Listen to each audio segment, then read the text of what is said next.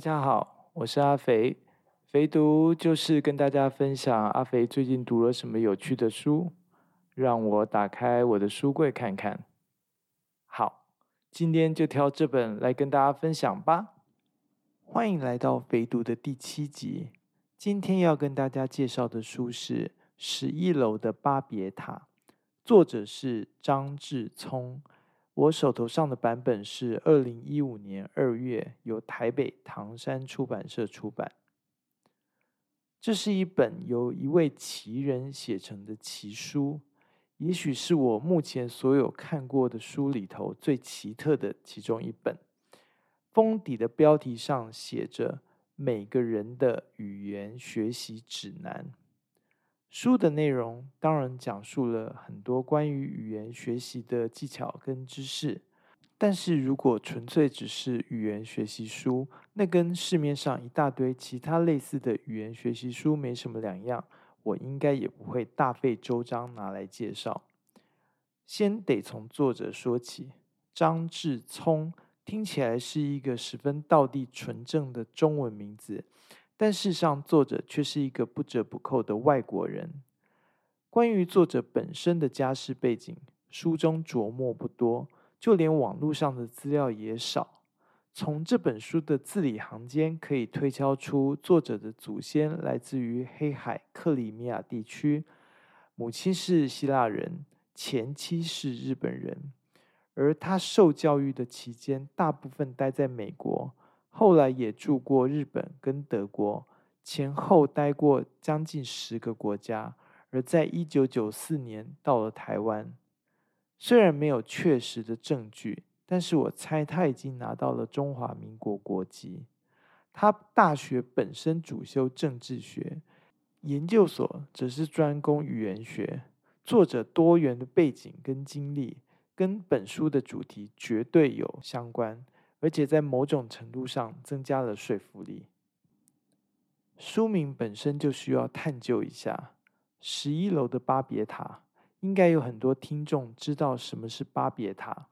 我稍微解释一下，有个圣经故事是这么说的：很久很久以前，世界各地的人都是说同一种语言，而这群先民决定修建一座城市，以及一座能够通天的高塔。以传播自己的名声。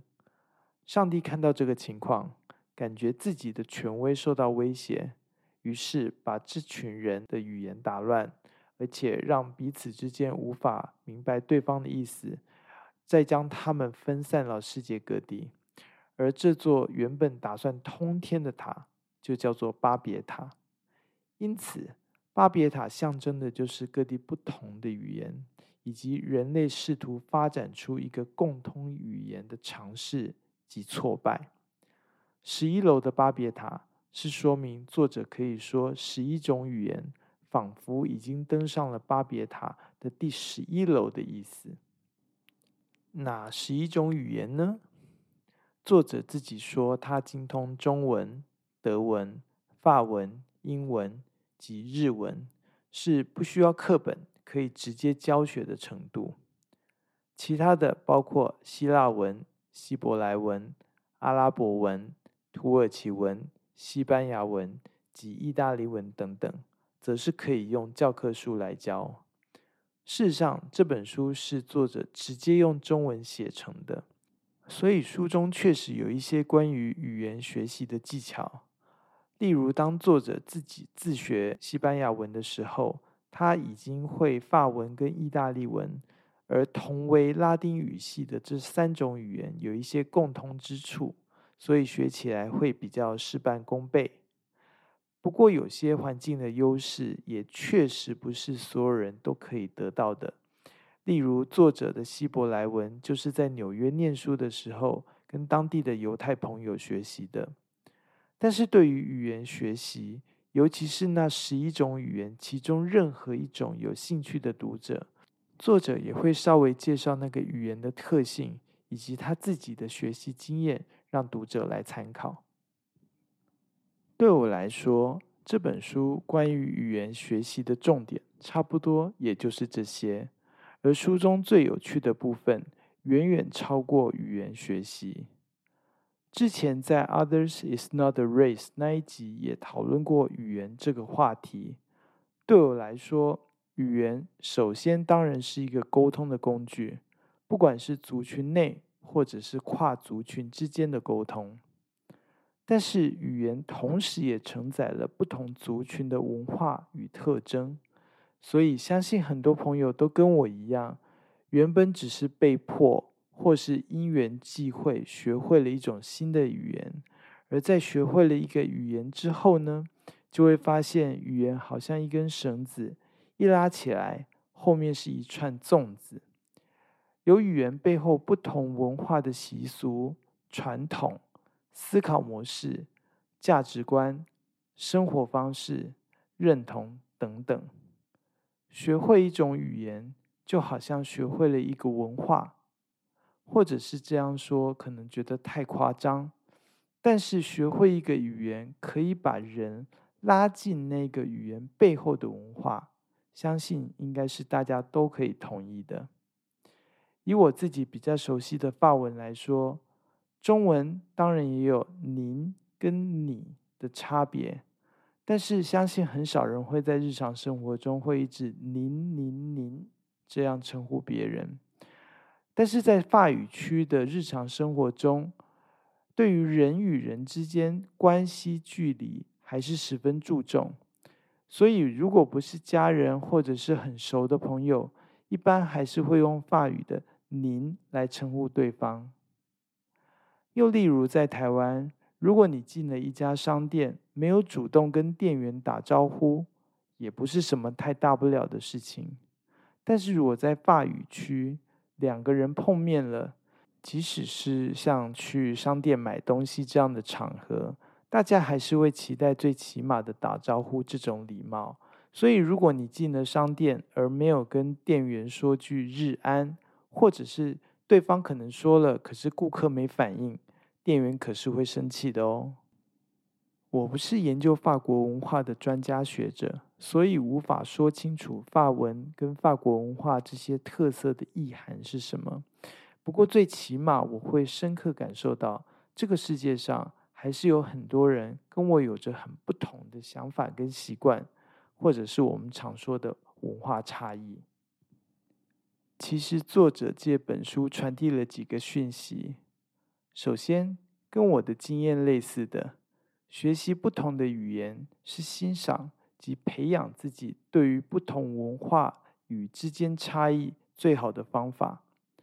他用了一个十分有趣的例子：有个台湾的小朋友很喜欢吃麦当劳。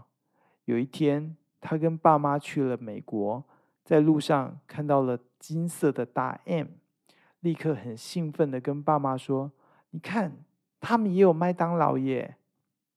当然，可能麦当劳在台湾的行销做得很成功，但是从另外一个角度来看，这个小朋友可能把身边的文化视为理所当然，而且是唯一，而不知道世界上其实还有其他各种不同的文化，而且这些不同的文化之间还会互相交流、互相影响。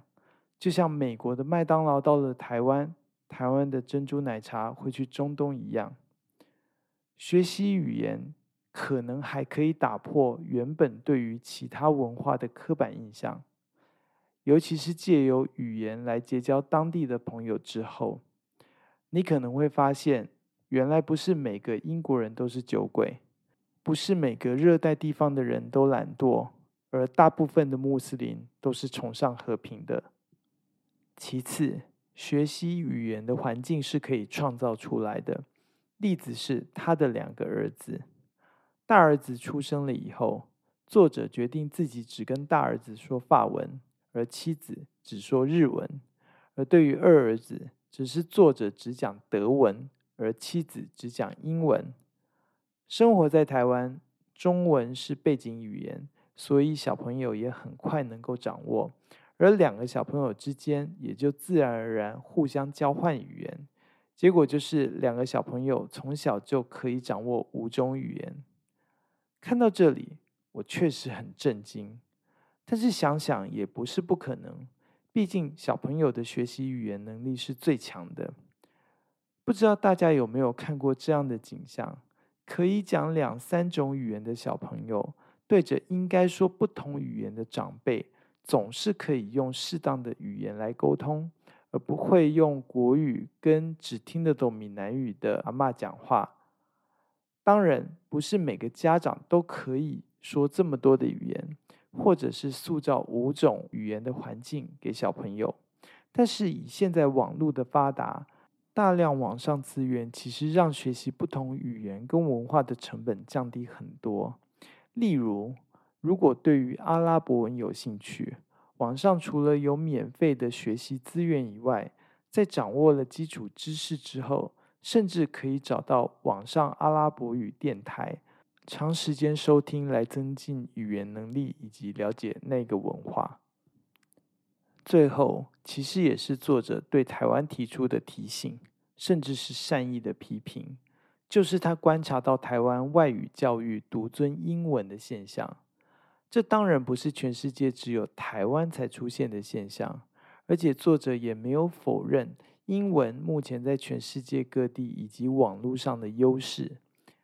但是对他来说，许多台湾人觉得外文只有一种，或者。虽然有很多外文，但是值得学的只有英文，甚至是说只要会英文就可以全世界畅通无阻。这些观念觉得十分可悲。先不说英语系国家的文化并不能包括世界其他更丰富多元的文化以外，对于只要会英文，全世界就可以畅通无阻的这个观念，作者也不以为然。而且，他也以自身在德国生活多年的经验告诉我们：一般认为德国人大部分都能够讲流利的英文，而他自己的观察则是，大约三分之一的德国人可以做到流利的英文，另外三分之一的德国人勉强可以用英文沟通，而最后三分之一则是无法用英文沟通，你只能用德文。那为什么我们会有一种德国人大部分都能讲流利英文的印象呢？这是因为大部分的机会跟德国人接触，不外是商务、旅游等等，而无法讲英文的德国人是不会出现在这些行业里头的。这就造成我们的迷思。以个人经验来说，就算纯粹从利益的观点出发。与非英语系的国家做生意，如果不是经过会讲英语的前客，而是直接找当地人，利润一般会更高。当然，前提就是你能够掌握当地语言。除此之外，如果你有兴趣的专业不是英语系国家的强项，例如哲学、艺术，甚至是更小众的领域。只能吸收英语的资讯，就会出现很大的落差。事实上，台湾本身就是各种多元文化的融合，包括汉人、原住民、日本，甚至荷兰、西班牙等历史遗留下来，在日常生活中，甚至国语、闽南语等等语言还随处可见的痕迹。所以在外语的学习上，又何苦回到单一语言的死胡同呢？不过，也不是所有作者的观点我都同意。例如，作者在书中十分不喜欢地方语言，无论是台湾的闽南语、客家话，或是纽约犹太人社群的异地续语。这一点其实让我有点困惑。毕竟，大部分的时间，作者都拥抱多元文化的价值。不过，我也尊重作者自己的选择跟价值取向。另外，作者也对世界语 Esperanto 嗤之以鼻，因为他觉得世界语是个失败的实验。而以他自己来说，他觉得应该要做的不是发明一个世界共通的世界语，而是大家学习越多不同的语言。我的观点倒没有那么极端。虽然我深知要发明出一个可以让全世界的人都愿意说的世界语，几乎是一件不可能的事情。难度不在于世界语本身，而是如何说服大部分的人放弃现有的语言。但是我欣赏这些理想主义者的愿景跟努力。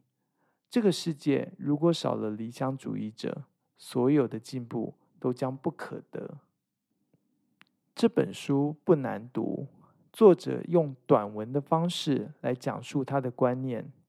每一篇小短文很少超过十页，甚至有些只有两三页，所以很适合如果没有一段长时间阅读的人，可以用零碎的时间来读。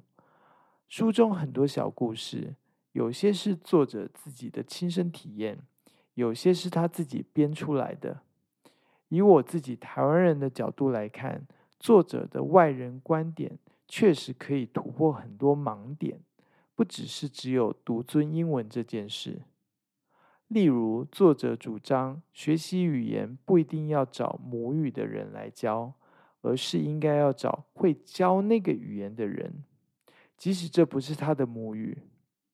他的例子是运动员，跑得最快的人不一定是最会教跑步的人，或者是各种球类运动最好的教练。不一定是在球员时期表现最好的那一些。这个论点很有趣，也蛮值得思考。